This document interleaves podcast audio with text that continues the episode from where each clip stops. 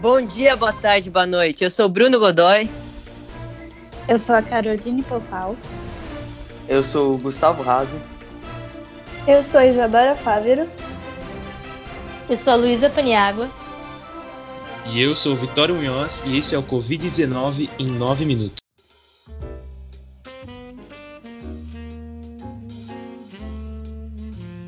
Neste episódio, vamos abordar outras áreas prejudicadas pelo Covid-19, começando com a economia. Com o isolamento social, a economia entrou em uma crise por uma escassez de consumo, que diminuiu drasticamente devido à redução de pessoas transitando nas ruas, e pela economia de dinheiro devido ao risco de desemprego.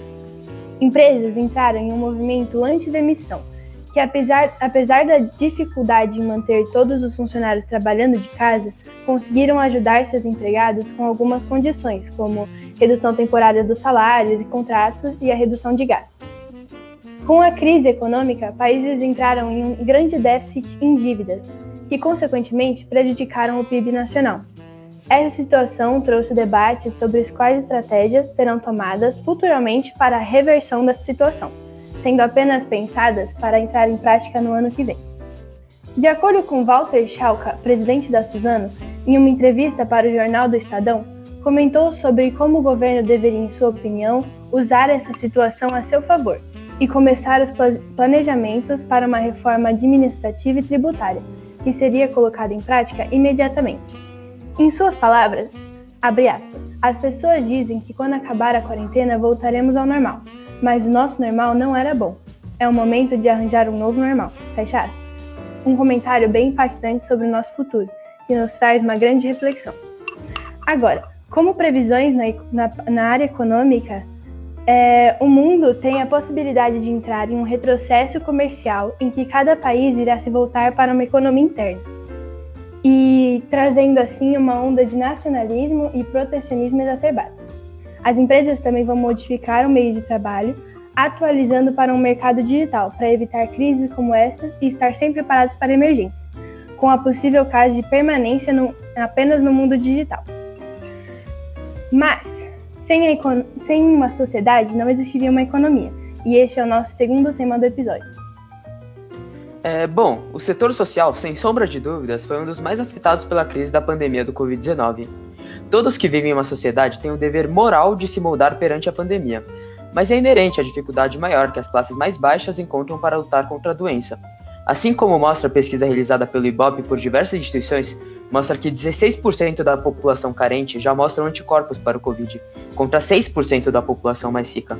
Ou seja, enquanto uma pessoa da classe A e B foi infectada pelo Covid, três pessoas da classe C e D tiveram o mesmo resultado. Alguém sabe o porquê? É, eu acho que isso se dá principalmente porque a grande massa que vive nessas condições trabalha em sua maioria com o contato físico.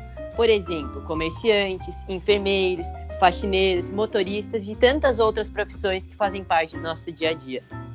E olha que isso nem conta os trabalhadores informais. Segundo o registro do IBGE, 30% da população economicamente ativa trabalha sendo camelô, motorista de, aplicativo, feirante e não possui carteira de trabalho assinada, o que os tornam trabalhadores informais. Essas pessoas, além de trabalharem diretamente como pessoas também, não possuem o aval do Estado, e com a óbvia diminuição da produtividade, consequência da preferência geral do distanciamento social, os trabalhadores informais encontraram na crise do Covid-19 uma grande dificuldade social, mas acima de tudo, econômica, o que as leva muitas vezes a optarem por se arriscarem e manterem seus trabalhos, mesmo com rendas menores. As classes A e B se encontram em situação muito diferente, por já terem uma relação muito mais direta com a tecnologia, o chamado home office fica muito mais acessível. Esse novo estilo de trabalho traz consigo a segurança contra o vírus e mantém a efetividade do trabalho inabalada muitas vezes. Tanto que muitas empresas como Google, Amazon e Facebook já analisam manter seus funcionários no home office permanentemente. A empresa economiza com sedes, aluguéis e bens para, para manter seus funcionários, como comida e higiênicos. Já o trabalhador pode trabalhar no conforto do lar e passar mais tempo com a família e economizar com gasolina e combustíveis. As decisões que essas empresas é, tomaram muda e muito como vai ser o marco da sociedade pós-Covid. Muitos sociólogos e antropólogos dizem que a pandemia seria um marco para o fim do século XXI. Pós-pandemia, alguns aspectos que se aderiram durante ela devem se manter, como por exemplo a reconfiguração dos modelos comerciais. A pandemia fez crescer um sentimento de medo e ansiedade nas pessoas, que deve impactar os comércios, principalmente os fechados e com aglomerações. É, agora eu queria saber da Carol, é, quais comércios você acha que devem ser os mais afetados pela crise do Covid? Eu acho que os restaurantes tiveram que mudar todo o seu processo, investir em delivery, em empresas como iFood e Uber Eats. Eu acho que as academias também tiveram que mudar toda a sua estrutura para acomodar as pessoas com total segurança. Então, acho que todas essas comércios assim que envolvem pessoas tiveram que passar por grandes mudanças.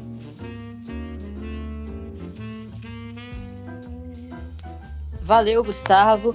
E agora eu queria passar para o nosso último tema do episódio de hoje, que seria a geopolítica, o impacto geopolítico do Covid. Só que eu não vou falar disso aqui sozinho. Eu gostaria de convidar o Dr. Gervais Weinsteinberg, da Universidade de Wolfsburg, um dos mais respeitados geólogos brasileiros. Boa noite, doutor. Boa noite, Bruno. Sempre um prazer. Muito obrigado por ter aceitado o nosso convite. Você topa fazer um bate-bola aqui com algumas projeções do senhor? Topo, topo muito. Então vamos começar falando sobre a interligação entre os países.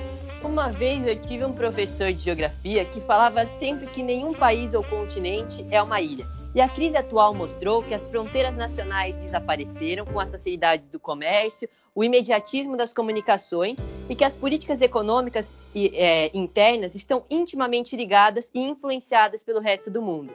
Grande parte dessa atual crise mundial, por exemplo, a gente percebe que é justamente pelo peso que a China tem como a segunda maior economia mundial, grande importadora e exportadora de produtos. Então, o que você acha sobre essa posição dos governos brasileiros e americanos que vieram se isolando nos últimos tempos? Olha, eu concordo que é uma posição perigosa. Num momento globalizado como esse, as relações de poder estão muito atreladas às relações com os demais países e também à formação de cadeias de valor. Portanto, abrir mão dessas posições em um país como o Brasil, que não tem condições de se manter só com sua produção e recursos, pode levar a uma crise ainda mais pesada. É, eu concordo plenamente, doutor. Ainda mais vendo uma China que vem ganhando tanto poder e disputando a hegemonia global com os Estados Unidos neste século XXI. Então, enquanto os Estados Unidos vêm se isolando e ampliando essas ações confrontacionistas, xenófobas, a, é, a China ela se aproveitou da situação de pandemia para oferecer ajudas ali com médicos, equipamentos para diversos países passando por crise, como Brasil, Itália, Espanha, ajudando a combater o coronavírus. Então, o que eu vejo é uma época de guerra fria econômica, é, como a gente percebe ali pela competição com as redes 5G, pelos conflitos pela propriedade intelectual e inovações tecnológicas. Então, o que eu penso é que o, governo dos, o novo governo dos Estados Unidos, depois dessa eleição, vai ter que tomar algumas medidas para sair da situação na qual ele se colocou. Você acredita, então, que caso Biden vença, ele, é, podemos ver uma nova postura americana nos próximos anos? Com certeza, Bruno. É, serão necessários grandes esforços para reconstruir as relações internacionais do governo Obama para voltar a criar um bloco coeso que impulsione aí os Estados Unidos ao topo. Vai ser com certeza um grande desafio para o Joe Biden ou para o próprio Trump se ele continuar.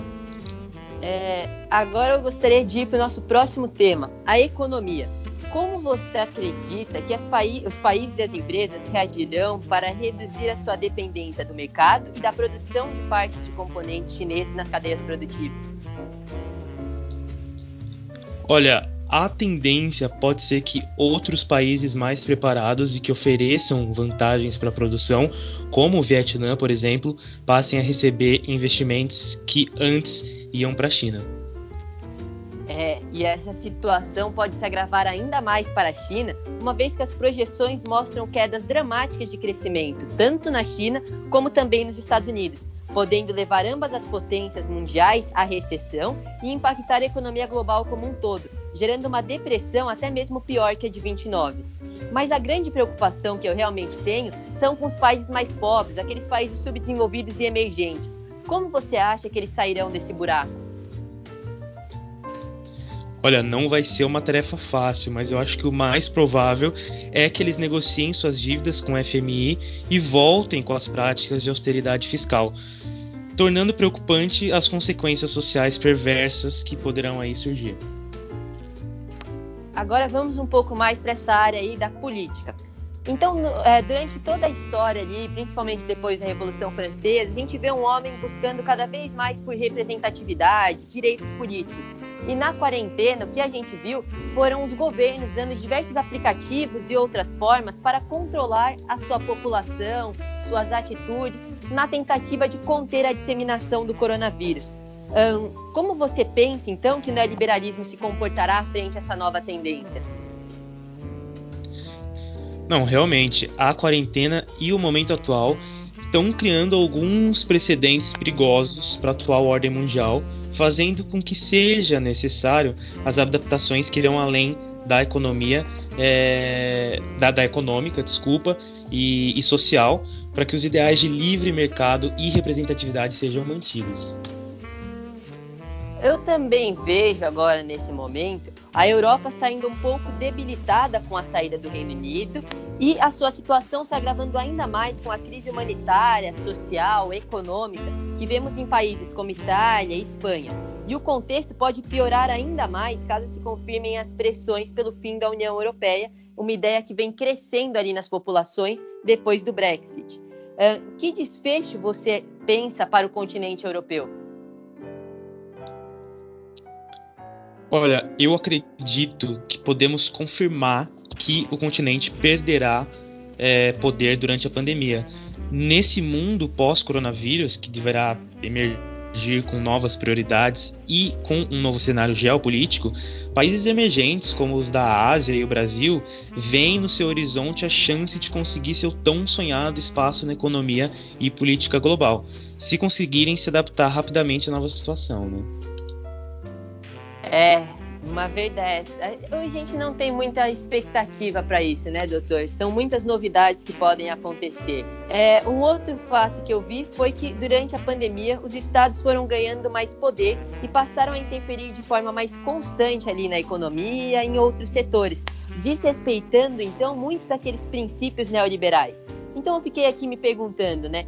Será que os estados aceitarão voltar para suas antigas posições políticas ou teremos novas teorias passando a vigorar a partir de hoje? Com certeza.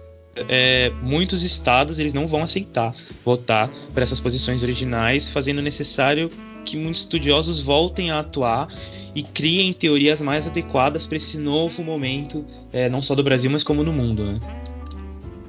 Então é isso, doutor. A gente agradece muito a sua boa vontade, a sua participação e a gente se despede por aqui. Obrigado.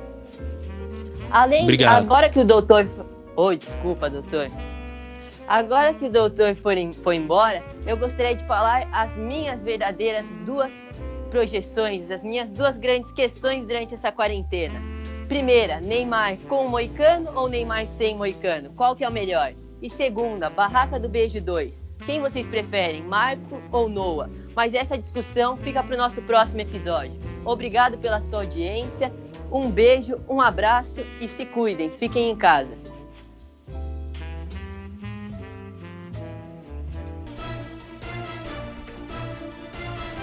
Covid-19 em 9 minutos.